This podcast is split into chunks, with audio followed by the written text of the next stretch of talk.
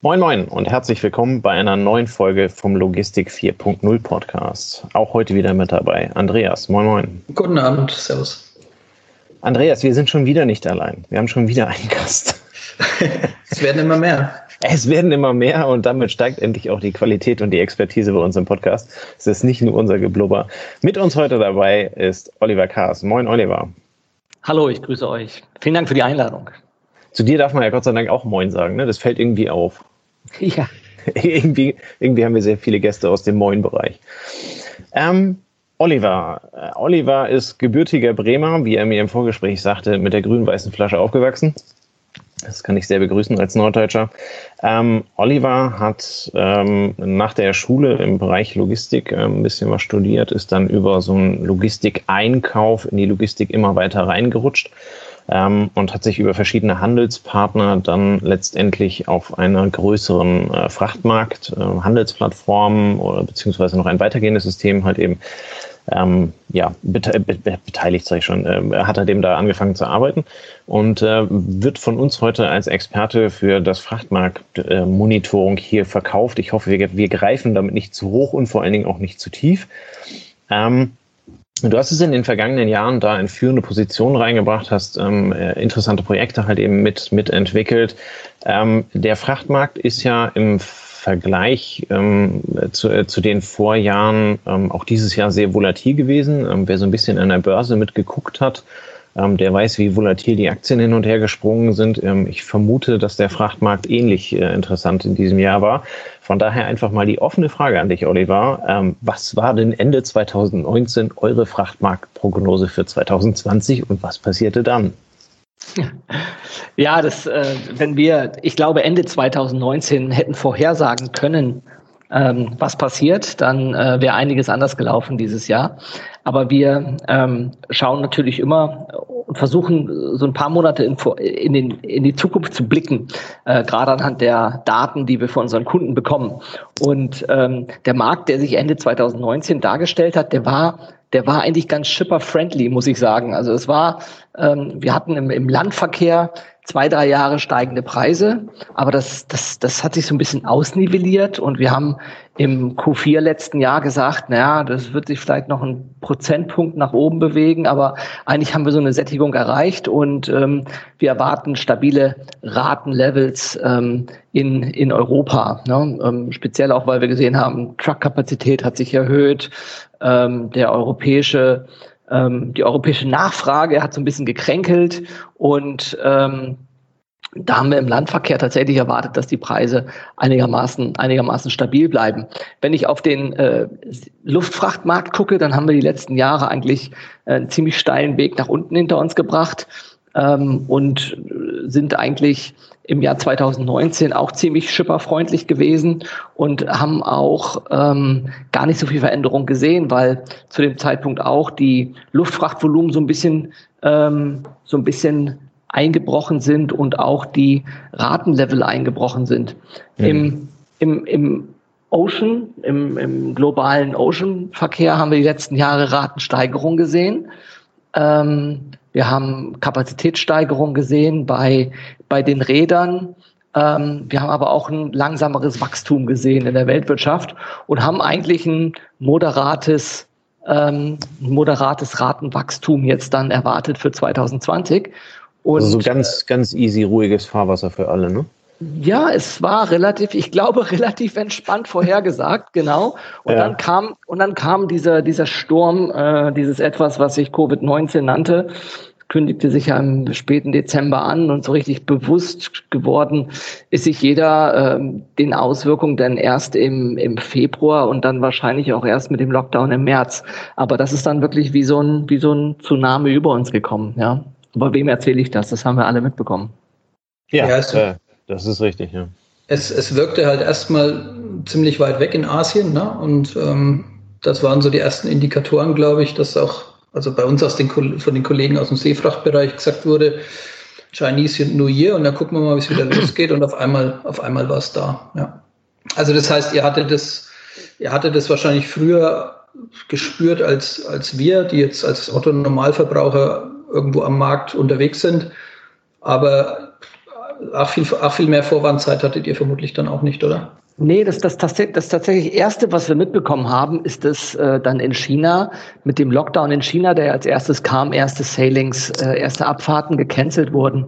Und ähm, da haben unsere Seefrachtexperten natürlich gleich gesagt, oh, holla die Waldfee, lasst mal aufpassen, was hier passiert, weil wenn in China Abfahrten gecancelt werden, dann fehlen uns hier in Europa sehr bald Leercontainer.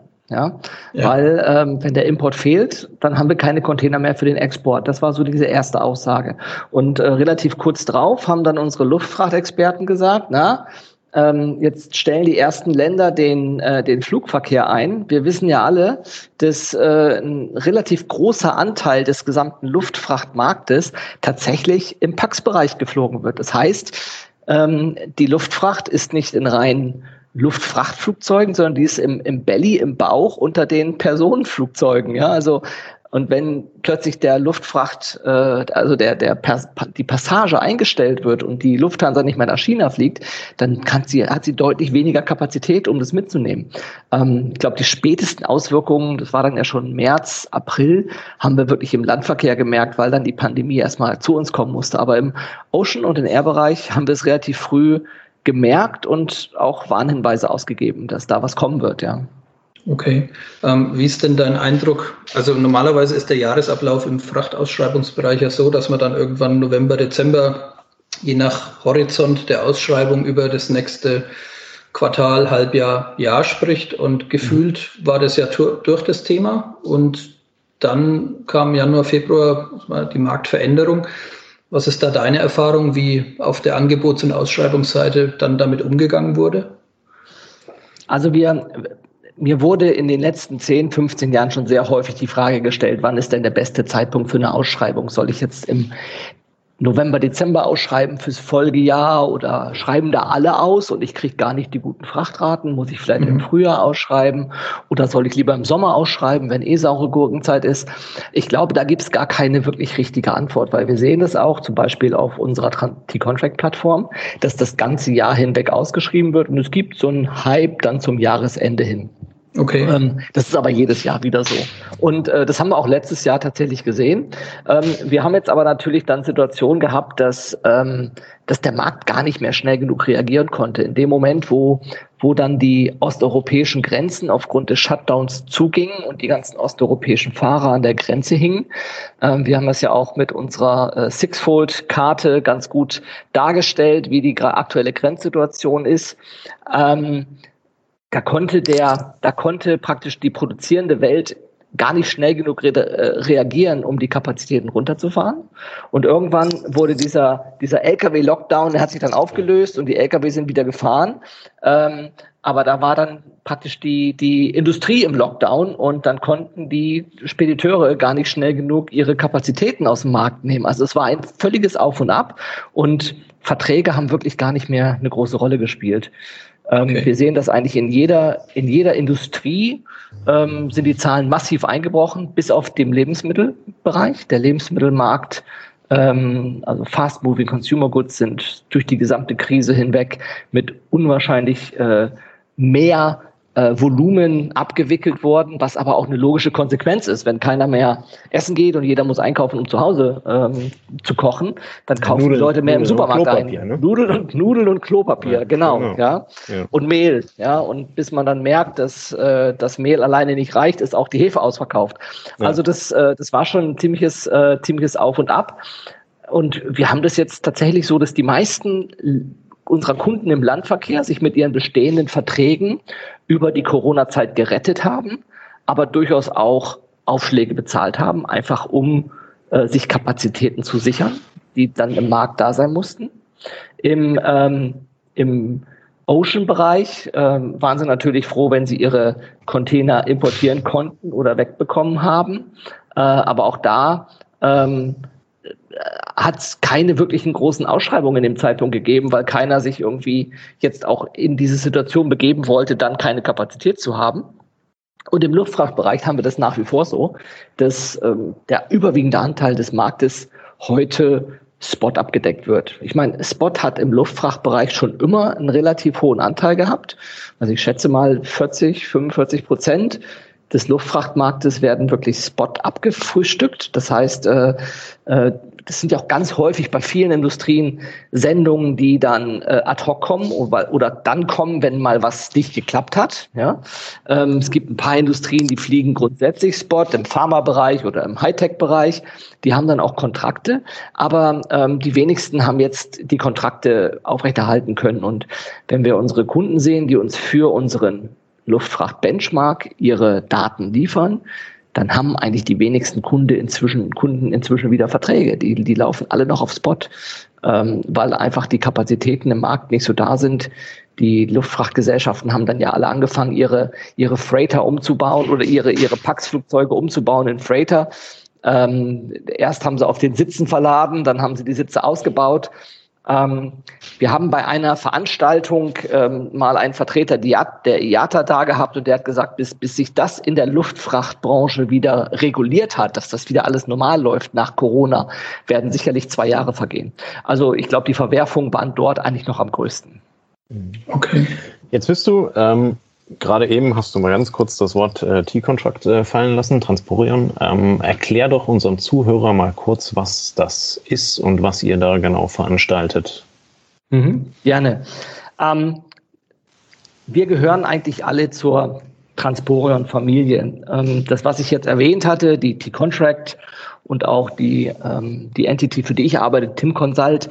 Wir sind Teil der Familie und was wir hier bauen, ist eigentlich die ähm, größte Logistikplattform der Welt. Das ist so unsere, unser, unser, unser Ziel. Ja, wir haben also eine Plattform, ähm, die es ermöglicht, dass sich Partner, die im Logistikmarkt in der Execution, in der Logistik miteinander sprechen müssen, treffen können. Das sind die Verlader, die auf unserer Plattform sind und ihre Aufträge über die Plattform vergeben. Das sind die Spediteure, die über unsere Plattform Aufträge bekommen. Das sind ähm, die Partner, die dann Daten austauschen zum Thema Real-Time Visibility mit zum Beispiel Sixfold. Ähm, das sind dann aber auch äh, Kunden, die uns ihre Daten geben und sagen, ihr seht so viele Frachtraten, ihr seht so viele Daten, ihr seht so stark im Markt, wie die aktuellen Nachfrage- und ähm, Angebotssituationen sind, könnt ihr uns nicht mit unseren Frachtraten oder könnt ihr uns nicht sagen, wie gut denn unsere Frachtraten gerade sind. Und das ist das, was wir bei Tim Consult machen. Also wir machen für alle Verkehrsträger ähm, Market Intelligence, so nennen wir das. Das heißt, wir sammeln dort Frachtraten und ähm, vergleichen diese, machen die vergleichbar im Hinblick auf den Preis, aber auch im Hinblick auf Services und bieten unseren Kunden dann ähm, Benchmarks an. Und äh, durch, diese, durch diesen Plattformverbund können wir eigentlich entlang der gesamten logistischen Supply Chain dem Kunden helfen. Das beginnt ganz am Anfang mit der Market Intelligence. Er muss verstehen, wie gut seine Frachtraten sind, was er momentan gut macht im Einkauf, was er schlecht macht, wo er vielleicht besser werden kann geht dann über den Frachteinkauf, über T-Contract oder über den Spot-Einkauf mit dem Modul Best Carrier bei Transporion. Es geht um die Execution auf der Transporion-Plattform und geht dann ähm, über ähm, die Real-Time Visibility mit Sixfold ähm, weiter in den in den analytischen Bereich. Und wir haben jetzt gerade vor einigen Wochen äh, ja verkündet, dass wir uns zusammentun werden mit der Firma Control Pay, ähm, europäischer Marktführer im Freight Audit and Pay Bereich, die jetzt auch hundertprozentige Tochter der Transporion Gruppe sind. Und damit runden wir das dann ab, weil nach der Logistic Execution muss ich ja auch meine Frachten irgendwie abrechnen. Und diese Daten, die ich äh, dann dort bekomme und dadurch dann weiß, ähm, wie akkurat denn mein Spediteur abrechnet und wie viel Geld ich wirklich ausgegeben habe. Das ist Spend Management ist da sehr, sehr wichtig. Diese Daten kann ich dann wieder nutzen als Kunde und sagen, liebe T-Contract, liebe Tim Consult, nutzt doch diese Daten zum Beispiel, um dann ähm, wieder einen neuen Benchmark zu machen. Also so schließt sich dann der Kreis. Mhm. Das heißt also in, in gewisser Weise, sorry Andreas, eine, Fra eine Frage noch, ähm, wenn, ich, wenn ich das jetzt ähm, auf, auf mich als Logistiker ähm, ummünze, ähm, bin ich entweder der Logistikpart eines Handelsindustrieunternehmens, der halt eben dann zu euch geht und sagt, guck mal, ob meine Raten okay sind. Ähm, und dann könnt ihr dazu eine Aussage treffen und könnt mich halt eben dahingehend ähm, unter Umständen dann halt eben beraten, dadurch, dass ihr angeschlossen seid an die Plattform. Ähm, könnte ich als, als, ähm, als Spediteur im Zweifel halt eben auch meine Kapazitäten bei euch auf der auf der, auf der Plattform dann halt eben zur Verfügung stellen? Oder ähm, äh, wo, wo genau holt ihr dann, äh, holt ihr euren Kunden ab? Also welchen, welchen Bedarf muss der haben, ähm, damit er auf euch zukommt? Mhm. Ähm, grundsätzlich sind wir in den letzten Jahren immer, und das ist uns sicherlich auch durchaus äh, vorgehalten worden, sehr Verladerzentrik äh, gewesen, weil unsere Kunden waren in der Regel die Verlader ähm, die großen Verlader, die über unsere Plattform ausgeschrieben haben, ihre Transporte organisiert haben und so weiter. Wir werden aber zunehmend auch äh, interessant für äh, für den Dienstleister, für die Spediteure, die 3PLs, die Frachtführer, weil die natürlich ein ganz entscheidender Faktor am ganzen Markt sind. Ohne die geht es nicht. Und äh, gerade solche Services wie jetzt beispielsweise die Realtime Visibility über Sixfold ist natürlich auch ein richtiges Fund für den Spediteur, der Sixfold enabled ist. Ja. ja. Ähm, und äh, uns, uns sprechen im Endeffekt die Kunden an, die in ihrem operativen Logistikumfeld Themen und Probleme haben. Ja, und wir ähm, versuchen den Kunden dann natürlich, äh, dann natürlich zu helfen. Die, ähm, die Themen, die wir jetzt bei Tim Consult beispielsweise machen, äh, mit unseren äh, Frachtbenchmarks, wir nennen das Market Intelligence Initiativen, das sind ähm, Initiativen, die zunächst einmal auf den Shipper ab, abspielen. Das heißt, wir, äh, wir äh, sprechen dort mit, mit Shippern, mit, mit Industrieverladern äh, jeglicher Couleur, die uns dann ihre Frachtraten zur Verfügung stellen für diesen Benchmark. Und das ist tatsächlich eine Veranstaltung, die aktuell Shippers Only ist. Wir äh, bekommen aber sehr viel Anfrage, gerade aus dem speditionellen Markt, die natürlich gerne auch wissen wollen, wie gut denn die Frachtraten sind, die sie aus dem Markt oder in den Markt reingeben. Ja? Und ähm, wir wollen es aber nicht vermischen, weil die, die, die, die Selling Rates und die Buying Rates da durchaus unterschiedlich sein können. Das heißt, wir, wir können jetzt keine Landverkehrs-Community aufbauen, wo sowohl Shipper als auch Carrier drin sind, weil wir dadurch das Ergebnis verfälschen würden. Ähm, wir spielen aber mit dem Gedanken tatsächlich ähm, in den nächsten in den nächsten Jahren eine eine Carrier-Community zu bauen. Das heißt, dass wir dann auch diesen diesen Benchmark-Service für Carrier anbieten können und wir sehen Tendenzen aus dem Markt, dass das nachgefragt wird. Okay. okay. Ich hätte noch mal ein, eine Frage zum Thema Plattform. Ne, hast du ja vorhin erwähnt. Jetzt komme ich wieder aus der operativen und wenn du mich jetzt im Vorfeld gefragt hättest, hätte ich gesagt, Transporion ist eine geschlossene Plattform. Ne? Also ich kenne so, dass ich als Verlader, als Shipper meine Spediteure mitbringen muss. Ähm, ich weiß, über, über die Contract kann ich diesen Pool ähm, ergänzen, erweitern. Ähm, jetzt tauchen immer mehr andere Plattformen am Markt auf, die sich auch mit Frachtraten beschäftigen, die teilweise ja, Live-Preise anbieten ähm, zwischen Partnern, die bisher noch keine Verbindung hatten. Wie, wie siehst du das Thema? Ist das für euch, sind das Mitbewerber oder sagst du, naja, die bearbeiten eigentlich ein anderes Feld? Ähm, wie, wie würdest du, ja. Mhm.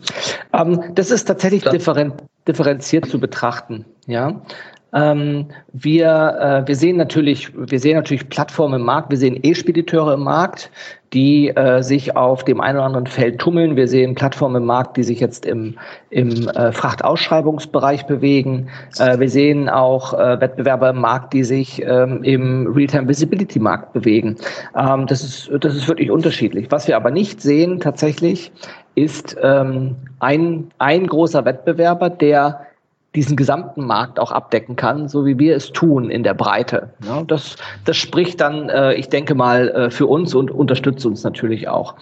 Wenn ich auf das Thema E-Carrier schaue, dann äh, ist es ein super interessant, eine super interessante Entwicklung, weil die E-Carrier machen ja das, was die großen Spediteure über die letzten 10, 20 Jahre verpasst haben, das Geschäft zu digitalisieren. Ja, das heißt, ich sehe äh, die E-Carrier, wie es jetzt zum Beispiel ein Sender ist, der ja gerade Uber Europe übernommen hat, ja. ähm, oder ähm, oder äh, oder andere wie wie ähm, große amerikanische Player, die, die sehe ich gar nicht unbedingt als Wettbewerb, sondern die sehe ich tatsächlich auch als, äh, als Teilnehmer unserer Plattform. Und das Interessante daran ist, die sind auch alle auf unseren Plattformen. Ja? Also die arbeiten alle entweder mit T-Contract oder mit Transporion ähm, und nutzen diese Plattform auch. Das heißt, wir sind wirklich diese neutrale Plattform in der Mitte und äh, sehen uns weder als, als, als E-Carrier noch als, äh, äh, noch als, äh, als Wettbewerb zu diesen Dienstleistern. Okay. Und äh, ähm, vielleicht, du, du fragtest zum Thema offen und geschlossen. Ja, du hast schon richtig ja. gesagt. Ähm, ja, man könnte es geschlossen be bezeichnen. Ähm, Bei, bei T-Contract äh, war das früher noch geschlossener, als es heute ist. Heute habe ich ja als Carrier die Möglichkeit, mich auch auf Ausschreibungen zu bewerben mit dem Carrier Premium Account. Das heißt, ich muss nicht unbedingt mit dem Verlader verbunden sein, um eine, Aus eine Ausschreibung teilnehmen zu können. Das heißt, ich kann mich auch bewerben auf Ausschreibungen und kann dann zugelassen werden. Aber am Ende entscheidet natürlich immer der Verlader, welche Ausschreibungsteilnehmer er dabei haben will.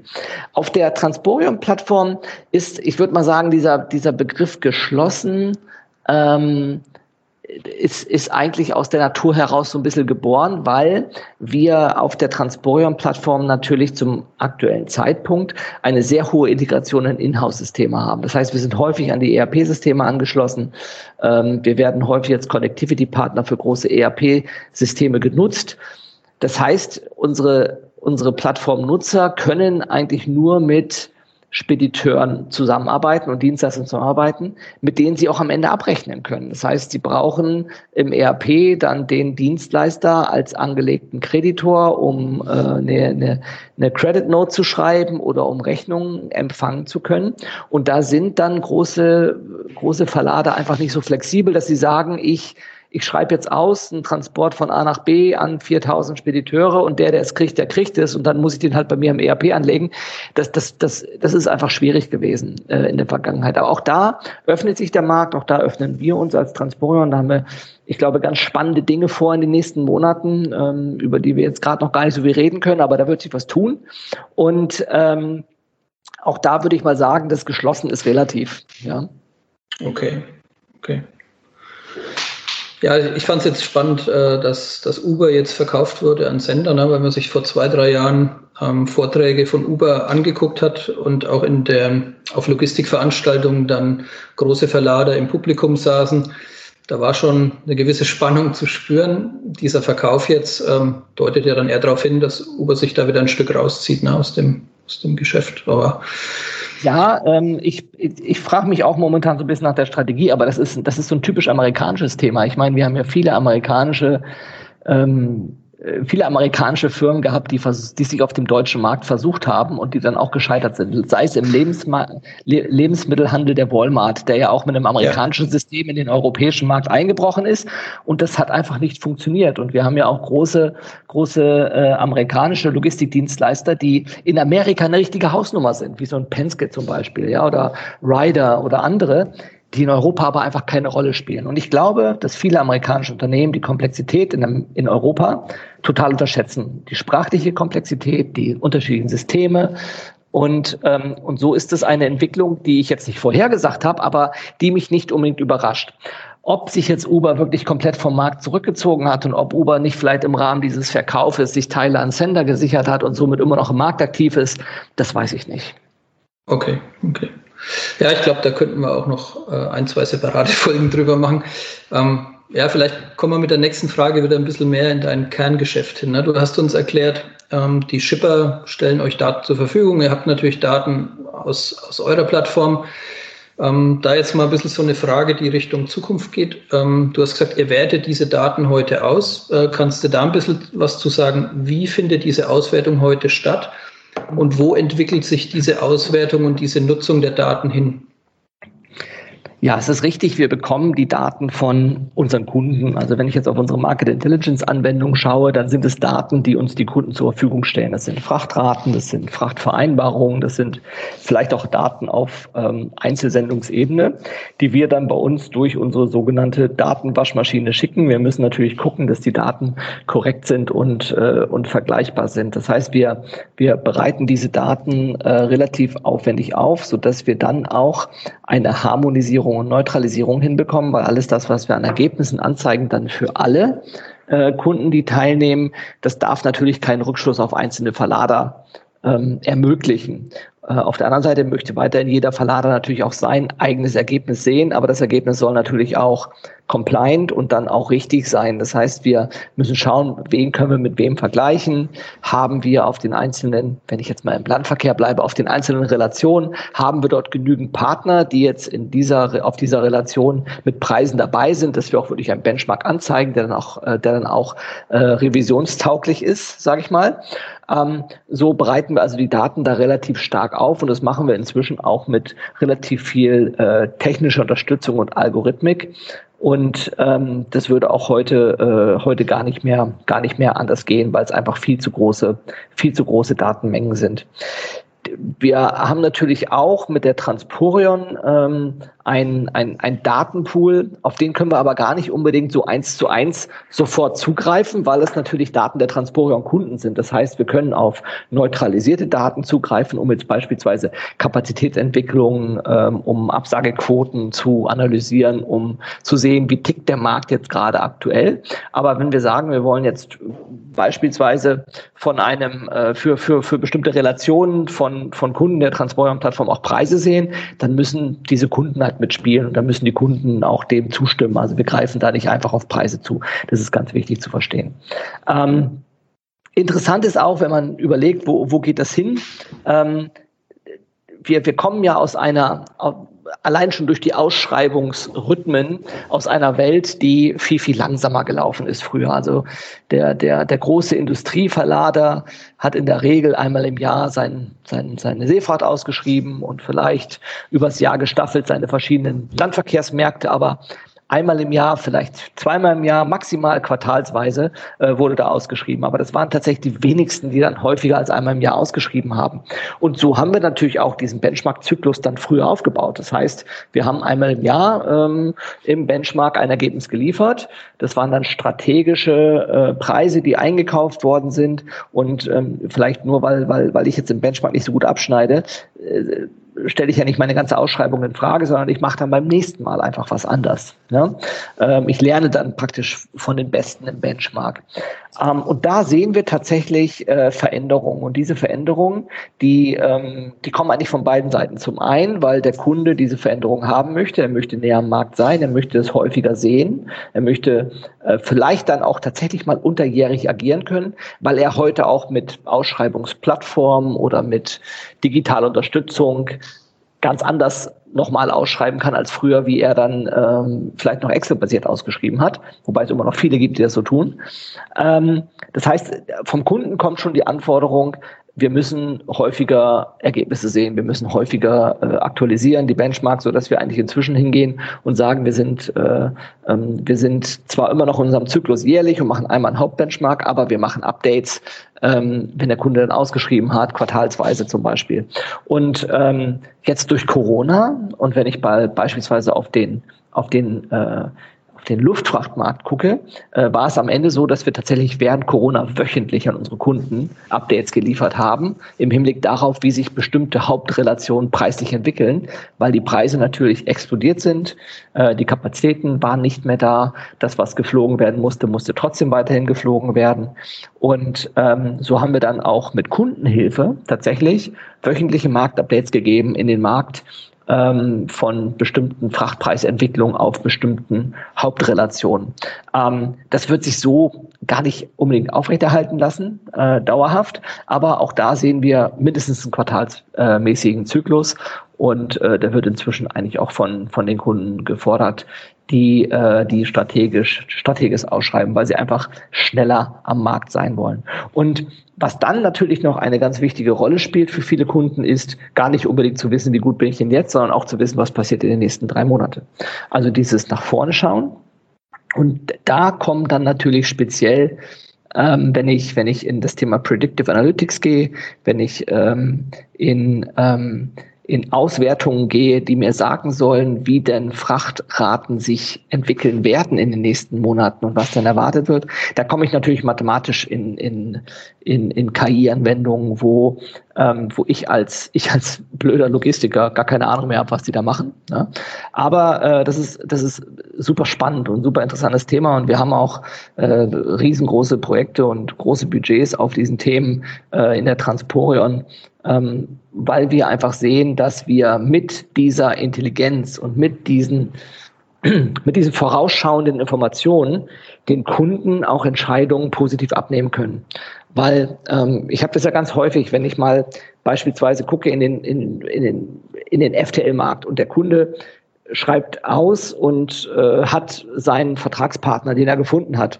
Und jetzt ist es Donnerstagmorgen und er weiß genau, er muss am Montag anliefern und dann äh, allokiert er diesen Transport an den Spediteur und dann sagt ihm der erste Spediteur ab. Und dann äh, hat er vielleicht einen zweiten in der Kaskade und der sagt ihm dann auch wieder ab dann ist es irgendwie 10 Uhr oder 11 Uhr morgens und dann stellt er sich natürlich die Frage, was mache ich jetzt? Gehe ich meine Kaskade weiter durch oder verpflichte ich einen, das zu fahren oder, oder gehe ich in den Spotmarkt? Und ohne jetzt zu wissen, wie denn der Spotmarkt heute gerade tickt, ähm, ist das immer ein Risiko, weil ähm, viele sagen dann, naja, ich habe dann Spot gemacht und dann ist es teurer geworden. Aber das ist dann nur teurer geworden, weil sie Spot immer aus einer Notlösung heraus gemacht haben. Aber es gibt viele Relationen, auf denen ich heute nachweisen kann, dass es viel günstiger wäre, im Spotmarkt zu fahren, weil es einfach wenig Kapazität, äh, viel Kapazität gibt auf der Relation und wenig Ladung. Und das machen wir mit diesem Thema Predictive Analytics bei der Transporion. Das heißt, wir können dem Kunden Relationen heute schon nennen, auf denen er die nächsten, die nächsten fünf, zehn Tage Tage ähm, im Spotmarkt besser fährt. Und wir können ihm vielleicht auch Relationen nennen, wo er im Contracted-Markt besser fährt. Und, ähm, und das ist das, wo die, wo die Algorithmik und die, ähm, wo das Machine Learning, was wir dann dort anwenden, einsetzt und dem Kunden gewisse Entscheidungen nicht unbedingt abnimmt, aber ihm Entscheidungsverläufe vorgibt und ihm über die Konsequenzen bewusst macht. Und erste Anwendungen haben wir auf der Transform-Plattform tatsächlich schon live. Das heißt, wenn ein Kunde äh, einen, einen normalen Transport allokiert, können wir ihm jetzt schon sagen, welchen Preis er heute auf dem Spotmarkt kriegen würde, ohne dass wir einen solchen Transport schon vergeben hätten im Spotmarkt. Ähm, und wir können ihm auch sagen, wie viel ähm, äh, wie viel Angebote er denn wahrscheinlich kriegen wird, weil wir einfach durch diese Algorithmen das errechnen können. Und in unseren Market Intelligence äh, Initiatives, jetzt für, die, für das Benchmark, ähm, geben wir Prognosen für die nächsten drei Monate. Aber das können wir auch nur, weil wir viele Raten sehen, weil wir die Vergangenheit kennen, weil wir Algorithmik nutzen und unsere Marktkenntnis kennen. Das ist eins unserer größten Assets. Also die Mitarbeiter, die hier in Mannheim sitzen und sich einfach den ganzen Tag mit nichts anderes beschäftigen als Seefracht, Luftfracht und Landverkehr und den Markt einfach sehr, sehr gut kennen. Und äh, das kombiniert mit der Algorithmik und äh, mit viel Mathematik, die ich nicht verstehe, ähm, wird da wird, wird dann am Ende ein Schuh draus, ja. Und wir können am Ende dem Kunden helfen. Das ist ja das, was wir wollen. Ja, cool. Also man sieht, da ist ziemlich viel in Bewegung und ähm, ich, ich kenne es jetzt nur von den von den Dispositionstools, ne, wo ja der ein oder andere dann auch mitwirbt, dass dort äh, schon eine automatische Planung stattfindet, was ich als Praktiker immer noch so so halb war finde. Aber dann beruhigt es mich ja von dir zu hören, dass bei euch beides genutzt wird. Ne? Ich habe sowohl die äh, automatischen Unterstützungen, die Predictive Analysis, als auch ähm, immer noch den, den 15 Jahre erfahrenen Frachtmarktexperten, der nochmal seinem Kollegen äh, Algorithmus über die Schulter schaut sozusagen. Und beides in Summe ergibt dann das beste Ergebnis. Ja. Das ist ganz wichtig, genau. Ich glaube, das Zusammenspiel aus beiden ist, ähm, ist einfach das, was entscheidend ist dann in dem Moment. Ja, cool. Ähm, wie schätzt du das ein? Wir hatten jetzt eigentlich vor Corona ein bisschen so, ein, so eine Entwicklung. Ähm, also lange Zeit hat eigentlich nur wirklich das Geld äh, eine Rolle gespielt bei Ausschreibungen. Jetzt kommen andere Faktoren mit rein, wie der CO2-Fußabdruck ähm, oder Services werden auch stärker. Spürt ihr das? Und wenn ja, spricht ja das eigentlich wieder, also oder macht es euch ja das Leben wieder schwerer, oder? Weil die reine Bewertung anhand von Kosten ist so wahrscheinlich in der Zukunft nicht mehr möglich. Ne? Also die reine Bewertung von Kosten in meinem Ausschreibungserfolg oder in meinem Einkaufserfolg ähm, war auch schon früher zu kurz gedacht. Ähm, wir, wir sehen das in unseren, ähm, in unseren Benchmark-Initiativen, dass dort tatsächlich der Preis eine gewisse Rolle spielt. Aber wenn ich an unsere Konferenzen denke, die wir machen, wo dann unsere Kunden sich treffen und sich über den Markt äh, von uns belehren lassen oder wir, wir sie über den Markt informieren, was wir sehen, dann, dann, dann ist, sind die, die reinen Kosten sind dann tatsächlich am Anfang die ersten zehn Minuten. Ne? Wie hat sich der Index entwickelt? Wie hat sich der Markt entwickelt? Auf welchen Relationen sehen wir besondere Entwicklung? Und dann geht es ganz, ganz, ganz intensiv in das Thema Begründung und es geht in das Thema weitere Kostenfaktoren und ähm, Da haben wir ja mehr Dinge, die jetzt äh, auf den Preis wirken, als nur eine reine äh, Entscheidung, äh, ich kaufe jetzt teurer oder weniger teuer ein, sondern es gibt, äh, es gibt einen Markt, der sich immer wieder entwickelt. Wir haben also die Nachfrage, ähm, die äh, im Markt, die Nachfrage und das Angebot, die natürlich durch äh, viele, ähm, viele Marktgegebenheiten geklärt werden. Wir haben politische Rahmenbedingungen, die eine große Entscheidung spielen. Und da kommt dann auch das Thema CO2 äh, tatsächlich mit rein. Und, ähm, und wir haben, wir haben klar die, die Kosten, ja. Aber äh, ich glaube, was, was wir jetzt aktuell im Markt sehen, ähm, das letzte halbe Jahr, das, das lässt sich nicht, nicht vergleichen mit irgendwas und darum hat das vielleicht auch gar nicht so die große Rolle gespielt. Die waren alle froh, dass sie ihre, ihre Ladung losgeworden sind, ihre Kunden beliefern konnten und so weiter. Aber es beginnt natürlich jetzt ein Umdenken. Ja. Wird es ein Zurückgeben zum Normal wie vorher? Wird es überhaupt wieder ein Normal geben? Das fragen wir uns ja in vielen Bereichen.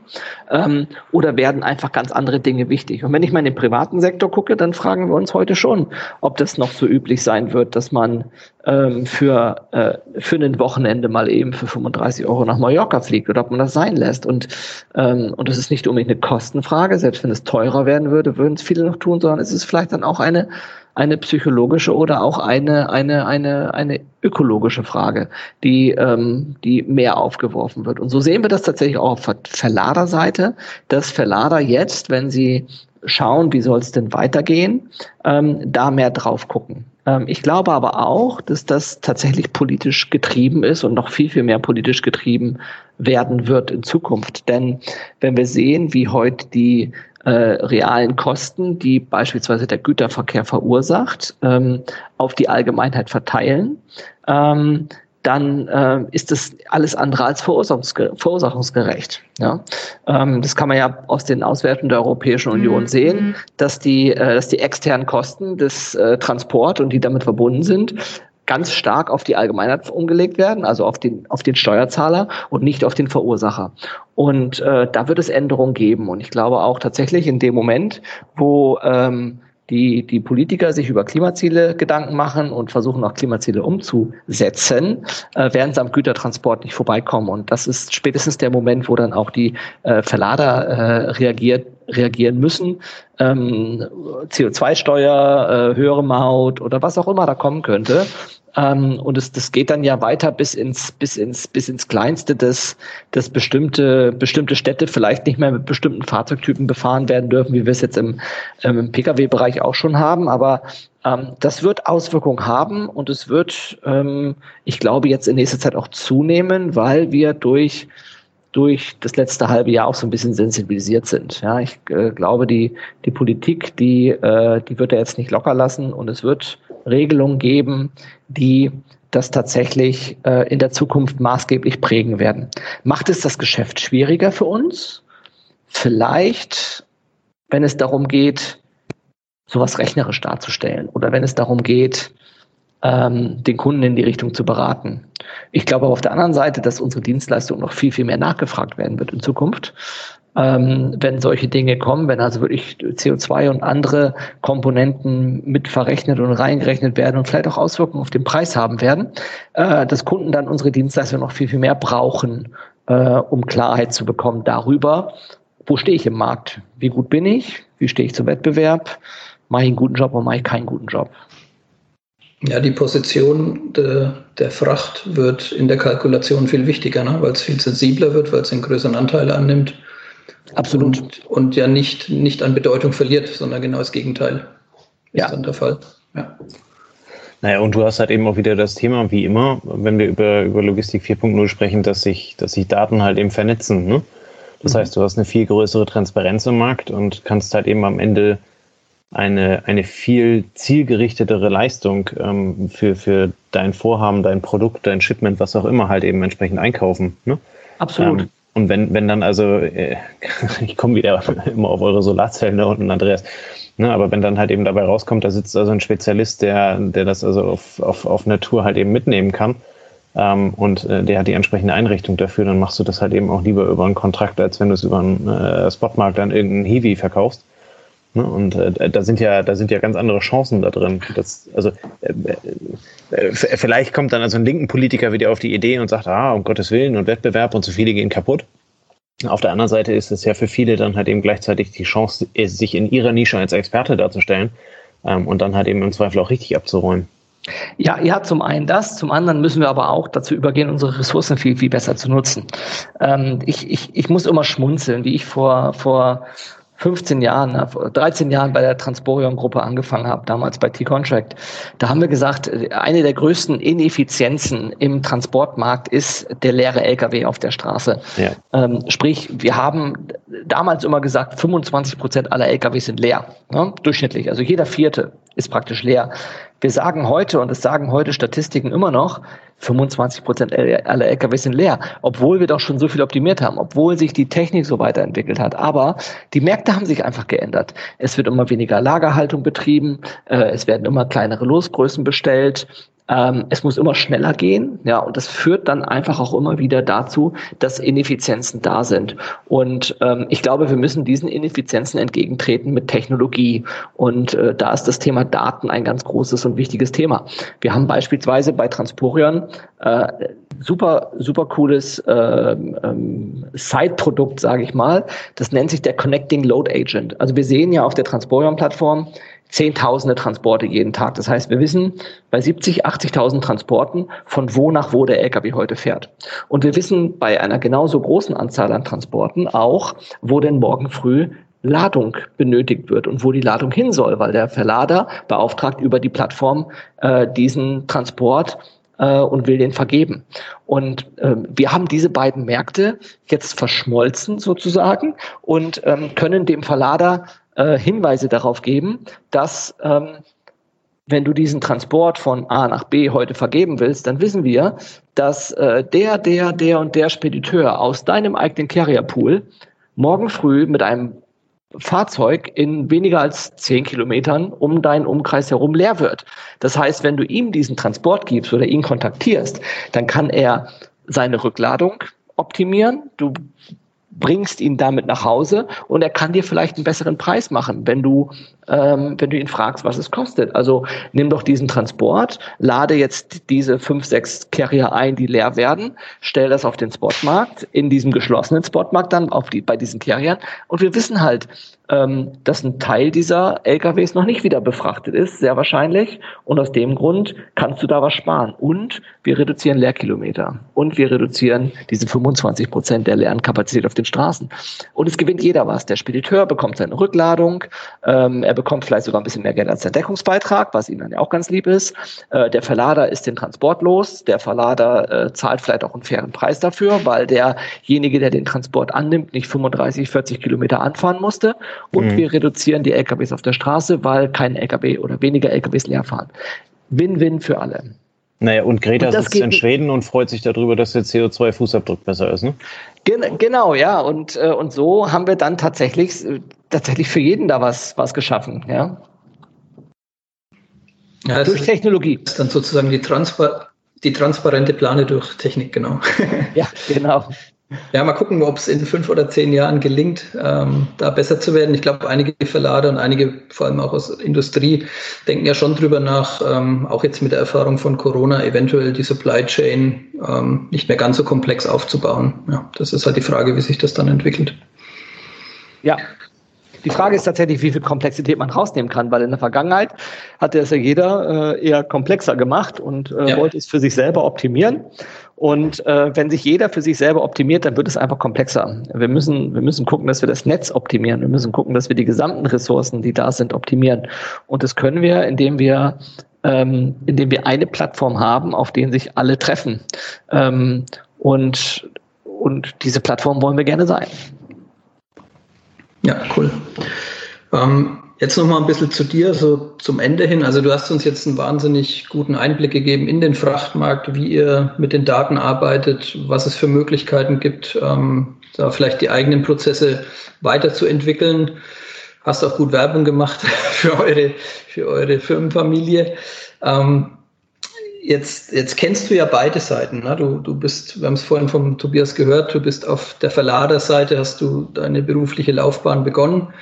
Ähm, wenn du da nochmal Revue passieren lässt, was, Was kannst du denn im Nachgang sagen? Was ähm, hast du den richtigen Werdegang gewählt? Ähm, fühlst du dich an der richtigen Position, dass du jetzt von, sag mal, vom operativen Bereich dich Richtung Technik entwickelt hast? Wie, wie, äh, wie schätzt du das ein?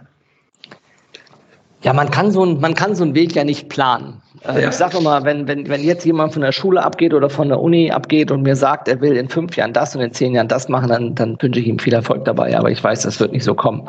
Und äh, das war bei mir ja ganz ähnlich. Ich meine, ich habe erst eine Ausbildung gemacht, ich bin ursprünglich Schifffahrtskaufmann, habe dann noch studiert in Bremen und bin dann in der Industrie im Frachteinkauf ähm, groß geworden. Das waren so die ersten äh, fünf, sechs Jahre meiner, meiner Karriere, wo ich wirklich den Frachteinkauf von der Pike auf gelernt habe.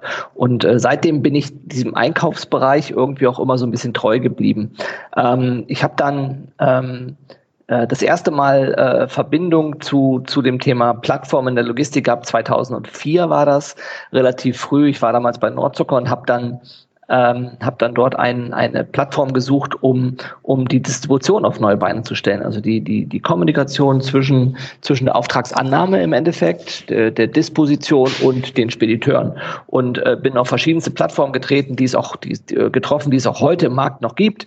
Ähm, und äh, es ist dann aber damals die Transporter-Plattform geworden und einer der Gründer, Marc Simon, der äh, hat damals bei mir in Braunschweig gesessen und hat mir das Ding verkauft, hat, mir hat, hat es mir gepitcht da sozusagen.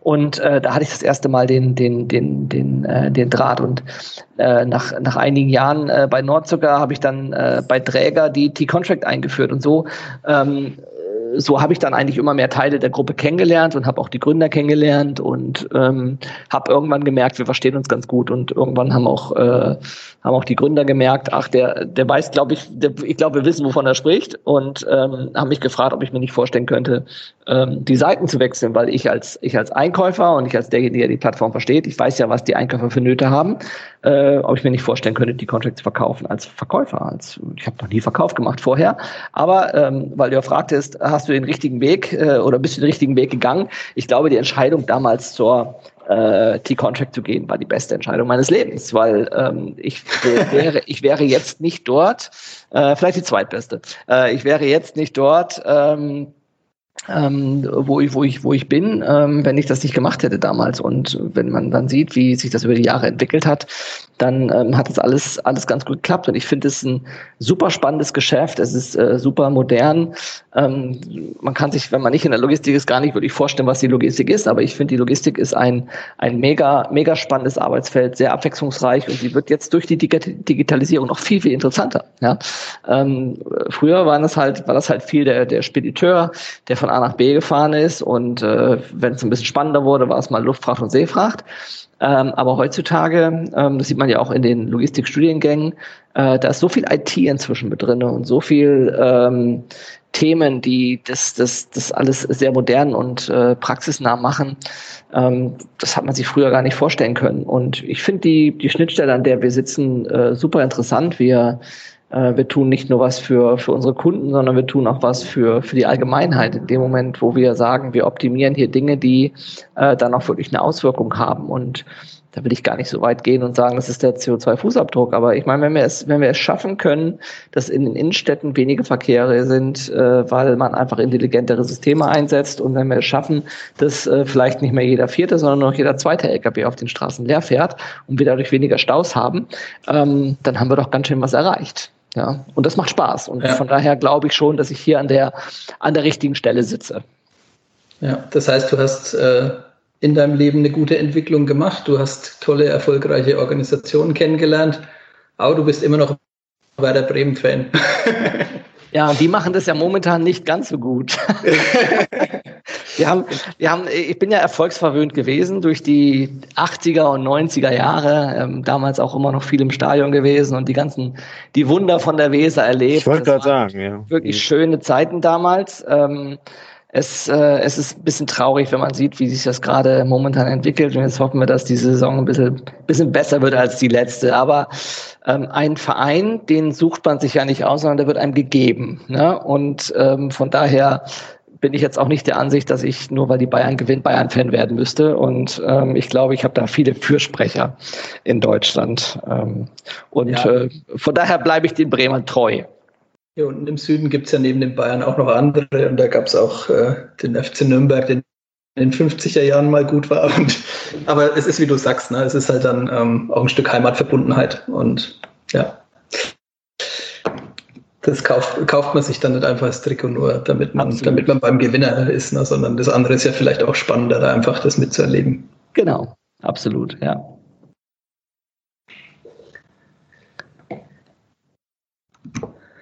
Gut. Also vielen Dank für den guten Einblick. Eine Frage haben wir noch. Mhm. Tobias, willst du oder? Du bist gerade so im Redefluss. Also ich bin im Redefluss. Also dann, dann frage ich die letzte Frage, die jeder Gast bei uns beantworten darf und muss. Ähm, Oliver, hattest du, hast du ähm, für uns, für unsere Hörer einen Tipp, ein Buch, einen Film, ein Medium, ein Podcast, was auch immer, was dir als Inspiration dient, was dir Impulse gibt, was äh, uns helfen kann, irgendwie weiterzukommen? Ähm, ja, ich habe äh, ich hab tatsächlich sogar, ähm, sogar zwei sogar zwei Empfehlungen. Äh, eins, was ein bisschen, bisschen mehr in die, in die Geschäftswelt, in die Gesch Geschäftswelt geht, was vielleicht äh, im Tagesgeschäft dem einen oder anderen äh, äh, sehr helfen kann. Ähm, das ist äh, äh, von From Good to Great. Äh, das ist ein Buch, was ich eigentlich nur äh, jedem, äh, jedem äh, empfehlen kann von Jim Collins. Ähm, es geht darum, darum die Fragestellung, äh, warum manche, manche Firmen einfach nur gut sind und gut bleiben und andere Firmen den Sprung schaffen, wirklich großartig zu werden. Ja? Also warum, warum, warum schafft es die eine Firma, obwohl sie eigentlich sehr vergleichbar ist mit einer anderen Firma, einen riesengroßen Erfolg hinzulegen und warum schaffen es andere nicht? Also äh, sehr kurzweilig zu lesen, sehr spannend, äh, gibt es auf Englisch und auch auf Deutsch und das kann ich eigentlich jedem nur empfehlen. Ähm, wenn, es, wenn es um das ganze Thema Digitalisierung geht, dann äh, habe ich auch einen heißen Tipp. Äh, der ist wahrscheinlich gar nicht so heiß, weil das kennt inzwischen fast jeder. Ähm, äh, es gibt von, äh, von Frank Thelen äh, 10 mal DNA ähm, oder 10x DNA. Ähm, da geht es darum, welche zehn Technologien in den nächsten zehn Jahren vorherrschend sein werden und unsere Welt verändern werden. Ähm, und was ich aus dem Buch mitgenommen habe, ist, dass äh, eine, eine Aussage, die dort kam, ähm, die, die technologische Entwicklung, die wird, ähm, die wird in den nächsten zehn Jahren so schnell sein, ähm, wie sie es nie gewesen ist. Ja, also sie wird nie wieder äh, so, so langsam sein, wie sie jetzt war. Und sie ist ja schon relativ schnell. Aber ähm, das wird jetzt exponentiell weitergehen mit der technologischen Entwicklung. Und geht es um, um das Thema Food oder geht es um das Thema ähm, autonomes Fahren oder künstliche Intelligenz? Wir stehen hier wirklich vor einem Quantensprung gerade. Und der Frank Thelen, der beschreibt das mit äh, zehn Beispielen ähm, sehr bildlich und sehr gut. Und das kann ich äh, nur empfehlen, wenn man sich gerade im Hinblick auf das Thema Technologie für die nächsten zehn Jahre bereit machen möchte. Ähm, kann ich nur jedem ans, ans Herz legen. Ich äh, kriege leider keine Provision vom Thelen dafür, dass ich das Buch gut rede, aber ich finde es wirklich lustig und spannend. Also es ist gut zu lesen. Ja, das, das passt ja auch. Wir, wir hatten vor kurzem, hatten wir das mal irgendwo als, äh, als, als Zitat auch, ne? wo, wo äh, Frank Thelen gesagt hat, alles, was vernetzt werden kann, wird vernetzt werden. Das genau. äh, schlägt ja genau in die Kerbe rein, ja. Ja, absolut. Wobei das Zitat nicht mal von ihm ursprünglich kam, sondern von anderen, glaube ich. Aber äh, das ist richtig. Er, er bringt sehr viele Zitate in dem Buch, auch mit Quellen, ähm, die sich als wahr erwiesen haben. Ja, das war eine ja. technologische Entwicklung bei der Speicherkapazität von äh, Speichermedien, wo es lange Zeit hieß, äh, diese Kapazität, die wird sich jedes Jahr verdoppeln, der Preis wird sich jedes Jahr halbieren. Und äh, das ist ja auch so ein, so ein, ähm, so ein so eine Aussage oder so ein Phänomen, mit dem auch der Tesla spielt. Der weiß ganz genau, dass die Speicherkapazitäten, die Preise der Batterien sich jedes Jahr verdoppeln und jedes Jahr im Preis halbieren werden. Äh, nur so kann er äh, so ein Zukunftsmodell bauen. Und äh, wenn im, im ersten Tesla die Batterie noch 700, 800 Dollar gekostet hat, kostet sie nur noch 300, 400 Dollar heutzutage. Und dann wird auf einmal ein Geschäftsmodell draus. Aber das muss man halt rechtzeitig wissen, um dann frühzeitig anzufangen, sowas umzusetzen. Und das sind dann die Visionäre, die das kapieren. Ja? Und Ich glaube, da haben wir ein paar von. Die wenigsten kommen leider Gottes aus Europa. Viele kommen aus USA. Ähm, aber ich meine, wenn wir alle das Buch lesen und mit offenen Augen durch die Welt gehen, dann ähm, können wir vielleicht auch in Europa nochmal den Turnaround schaffen. Und die in diesem Podcast zuhören. ja, zum Beispiel. Dann, dann, dann geht's. Dann läuft's. Ja, super. Ähm, vielen lieben Dank ähm, für, für deine Einblicke, für die sehr spannenden äh, Fakten, die du da gebracht hast und auch die, die, die Beschreibung dessen, was ihr glaubt äh, oder geglaubt habt, was passieren könnte, dem kritischen Hinterfragen, was ist denn jetzt am Ende auch passiert und wie es dann halt eben am Ende weitergeht. Mhm. Ähm, ich fand es auch sehr spannend und sehr kurzweilig. Ähm, habe eine Menge, ich habe eine Menge gelernt. Ich kenne ja äh, tendenziell eher die WE-Seite, die, die WM-Eingangsseite, ähm, weniger den Verlader-Bereich, ähm, der ja aber bei euch in der Firma halt eben auch entsprechend abgedeckt ist. Ähm, insofern, ähm, ja, kann ich das, kann ich das ganz gut nachvollziehen, dass ihr da versucht halt eben dann entsprechend die, die komplette Supply Chain an der Stelle abzu, abzudecken. Ähm, ja, wenn wir keine Fragen mehr haben, Andreas, Oliver, Nö dann können wir, glaube ich, guten Gewissens äh, den Podcast an der Stelle beenden. Wünschen einen äh, wunderschönen Freitagabend. Ähm, viel Spaß am Wochenende. Ähm, die Links, die äh, Verweise, die wir im Podcast äh, besprochen haben, äh, sei es also Oliver, wer Kontakt zu dir aufnehmen möchte, da packen wir natürlich das LinkedIn-Profil, das Xing-Profil rein. Ähm, äh, verlinken also auch die Seiten, ähm, die wir so als Thema mal irgendwie angesprochen haben. Ähm, die findet ihr dann natürlich wie immer in den, in den Shownotes und könnt dann von dort aus entsprechend weitergehen. In diesem Sinne wünschen wir euch einen schönen Abend. Vielen Dank fürs Zuhören und bis dann. Ciao, ciao. Servus. Vielen Dank.